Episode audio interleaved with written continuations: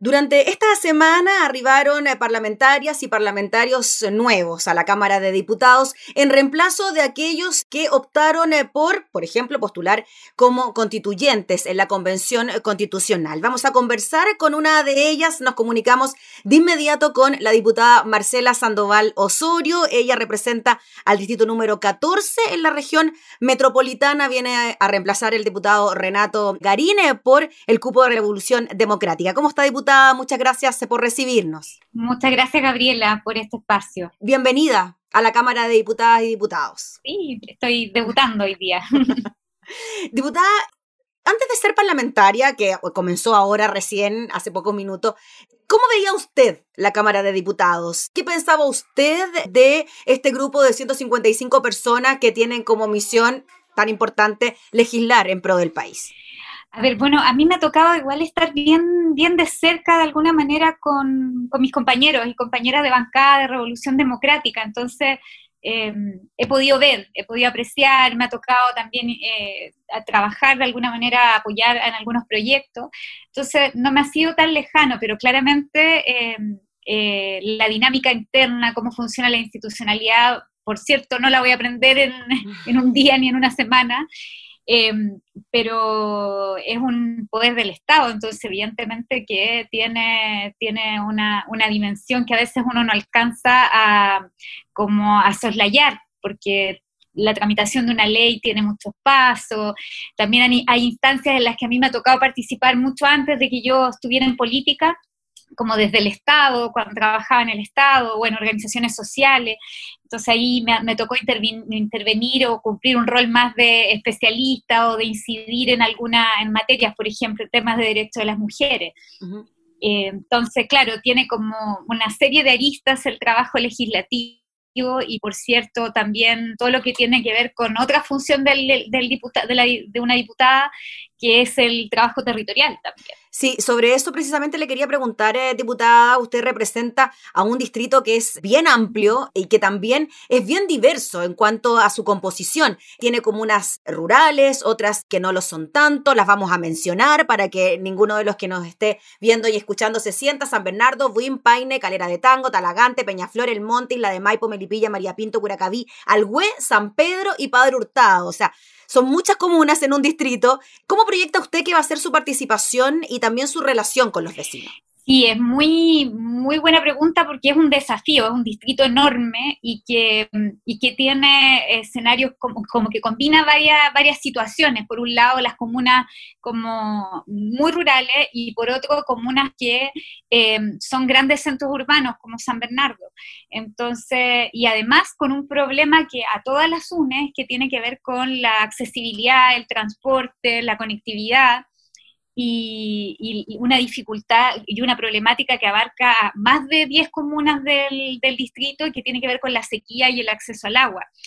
Entonces, son problemáticas que en general eh, no se ven tanto en la región metropolitana, sino más bien se ven en regiones. Y, la verdad es que ahí hay que hacer un, plan de trabajo y eso es lo que hemos ido pensando desde el equipo y también desde los territorios de Revolución Democrática, que en este minuto tenemos conformado en Buin, Paine, Calera de Tango y San Bernardo, pero tenemos otras militantes también en otras zonas como Curacaví, Talagante, como que hemos pensado hacer un trabajo muy de la mano con organizaciones sociales, eh, identificar quiénes son los líderes locales, quiénes son las dirigentes ahí que llevan, digamos, determinadas causas y concentrarnos, poner foco en algunos temas, porque sabemos que, digamos, las necesidades son muchas, las facultades de un legislador son limitadas, pero sí pueden haber herramientas administrativas en las que podemos eh, intervenir, como por ejemplo generar oficios a otras instituciones para conseguir respuestas más rápidas o pronunciamientos, eh, acompañar denuncias públicas en caso que se estén vulnerando derechos de algunas comunidades. Entonces nos vamos a concentrar en temas que eh, vayan en directa relación con, problemáticas de la zona, como el tema del agua, mm. como temas medioambientales, temas de derechos humanos, que por cierto también hay en, en varias de las comunas. Diputada, en cuanto a mm, la forma en que llegan los parlamentarios a reemplazar a otros, ¿qué le parece a usted la forma en que los partidos deciden que finalmente tal y cual persona va a ser quien reemplazará a quien deja el cargo. Sí, yo he dicho desde un principio en todas las entrevistas que creo que em, es, eh, es una norma que debe ser modificada. Creo que, de hecho, cuando a mí me, digamos, me nombran en, mi partido, eh, una de las cuestiones que decide el Consejo Político es que eh, se nos mandata como bancada RD a hacer una propuesta también legislativa respecto a este mecanismo de reemplazo. Eh, porque evidentemente nuestra democracia necesita mecanismos que sean mucho más similares a lo que fue la elección original para estas vacancias. Y, en este minuto la norma es muy estándar y, muy general, entonces los partidos definen en el fondo según su criterio. Entonces hay partidos que han definido desde su directiva, otras de sus comisiones políticas, otros han hecho mecanismos de primarias internas o de algún tipo de elección. Y en el caso nuestro hicimos un mecanismo que fue eh, como, como que incluyó distintas etapas, pasar por un consejo regional, hacer eh, un levantamiento de patrocinios de militantes en la región metropolitana, luego esta consulta distrital que fue como lo que más se conoció en prensa, y, eran instancias que no eran vinculantes en la decisión, sino antecedentes a considerar, además de las propuestas que cada persona interesada en, en ocupar esta, esta vacancia tenía que hacer y luego el órgano político, que era el consejo de mi partido, tenía que definir.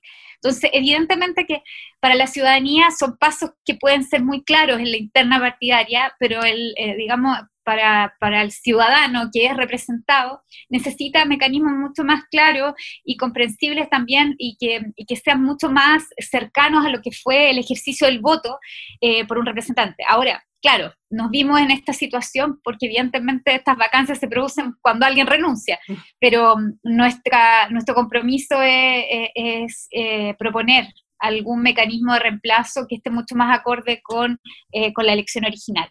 Diputada Sandoval, y en relación a los parlamentarios que optaron por ir a la constituyente, ¿qué le parece a usted que parlamentarios, parlamentarias hayan optado por esta decisión cuando el mandato original era mantenerse como parlamentario, digamos? Sí, es, una decisión legítima, pero no la comparto. De hecho, eh, es una decisión que va muy en la línea de, de una convención mixta y no de una convención eh, constitucional, mm. eh, que es 100%, digamos, con representantes electos por la ciudadanía para esos fines. Eh, yo estuve coordinando con mujeres de oposición y estuve ahí liderando varias acciones en, comandos de la prueba y, y, sobre todo de la Convención Constitucional. Entonces, mi posición siempre fue que no estuvieran representantes em, electos, digamos, que fueran solo representantes electos para el fin que fue creado este órgano, que es generar la, nueva constitución. Pero mm, por lo mismo no, no, no, me parece como una buena señal, porque en el fondo eh, las personas depositan la confianza en quienes salen electos para una función, que en este caso es legislar, representarlos en el distrito, y, mm, la verdad es que eso lo, lo, que hace es eh, contribuir a mayor desafección de la política. Mm.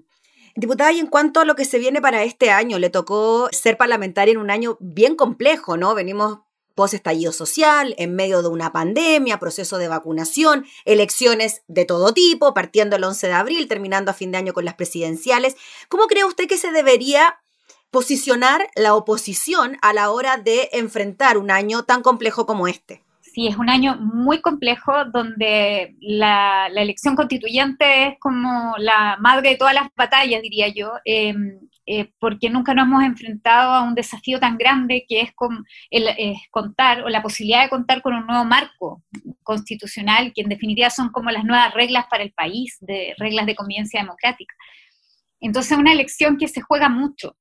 Y, yo creo que ahí eh, las señales tienen que ir en la línea no de señales unitarias vacías eh, en, términos de la oposición, sino más bien de, eh, de lograr sintonizar con algunas cuestiones programáticas fundamentales. Y, y en mi caso, eh, yo siempre voy a estar tratando de empujar aquellos temas en que, en que las mujeres se vean favorecidas y, también denunciando en aquellos casos en que em, eh, los derechos sean vulnerados. Entonces, eh, creo que hay temas que evidentemente a la, a la oposición nos unen, pero también eh, no, nos han permitido como generar mayores, mayores eh, confluencias. Y, estos temas tienen que ver con la convicción, por ejemplo, de tener un Estado plurinacional, del respeto también a, a otras naciones, del derecho de, las, comunidades migrantes. Es muy importante también como avanzar a, todos los marcos de autonomía de las mujeres y de las diversidades. Y ahí evidentemente hay visiones que, se chocan, pero creo que justamente para avanzar en la línea más de derechos humanos, estar de acuerdo con los estándares internacionales que, que el mismo Estado de Chile ha suscrito, necesitamos avanzar también, correr el cerco en términos de eh, la protección y el reconocimiento de, grupos que han sido históricamente desfavorecidos. Y en eso yo creo que tenemos que lograr amplios eh, consensos. Y eso es lo que nos puede unir o lo que nos puede desunir. Diputada Sandoval, y en esa desunión o unión, posible unión o, desunión de cara a la elección de, de, los constituyentes, ¿cómo cree usted que se puede posicionar la oposición para enfrentar a una derecha que claro, quizás para las elecciones se mantiene bien ordenadita y bien unida a la hora incluso de participar en los comicios. ¿Cómo ve usted esa disyuntiva que se puede producir? yo creo que igual yo soy representante del Frente Amplio, que es una coalición que, es bastante nueva y no hemos enfrentado como eh, a escenarios que a veces nos ponen como en, escenarios que los partidos tradicionales ya eh, han superado varias veces y tienen aprendizaje. ¿A qué me refiero con eso? Han gobernado, eh, tienen varios periodos, digamos, encima en el Congreso. Y, también gobernado no solo a nivel ejecutivo, sino también en, mucho, en muchos municipios. entonces tienen una experiencia de gobernanza, sea mala o buena, la tienen. Eh, nosotros nos estamos recién eh, probando y yo creo que en esto estamos aprendiendo también y en esto hay que ser eh, humildes porque tenemos una primera bancada parlamentaria recién este año van a digamos este es el último año de la bancada a la que yo me estoy sumando del Frente Amplio y tenemos muy pocos gobiernos municipales del Frente Amplio, RD no tiene ninguno, nos estamos enfrentando a este desafío recién y, creo que las elecciones del 11 de abril van a marcar un precedente en términos también de, eh, de, cómo estamos preparados, de los desafíos que se vienen. Creo que nosotros también como proyecto, eh, como proyecto nuevo, transformador, eh, tenemos que hacer una apuesta que sea diferenciadora. Y en ese sentido, no, no, puede ser como generar solo consensos para lograr una articulación mayor con la oposición, sino también jugarnos por nuestro propio proyecto. Entonces creo que ahí eh, tenemos que trabajar para fortalecerlo. Y hay varios desafíos, desde institucionales, desde orgánicos, pero también eh, programáticos, de cómo levantamos un, un nuevo programa, incluso para eh, discutirlo a nivel de presidenciales. Ya lo vamos a hacer a nivel de constituyente, lo vamos a hacer también con las cartas que llevamos a, gobernadores y gobernadoras regionales, pero necesitamos también como poner ideas en el debate presidencial. Y creo que ese es nuestro desafío hoy. ¿Y eso se podría traducir en un candidato a la presidencia por parte de RD o por parte del Frente Amplio? Hay varios nombres, sí, nosotros estamos dando esa discusión y hay varios nombres ahí, como el de Gabriel Boric, eh, el del senador Latorre, el de el diputado Marcelo Díaz también.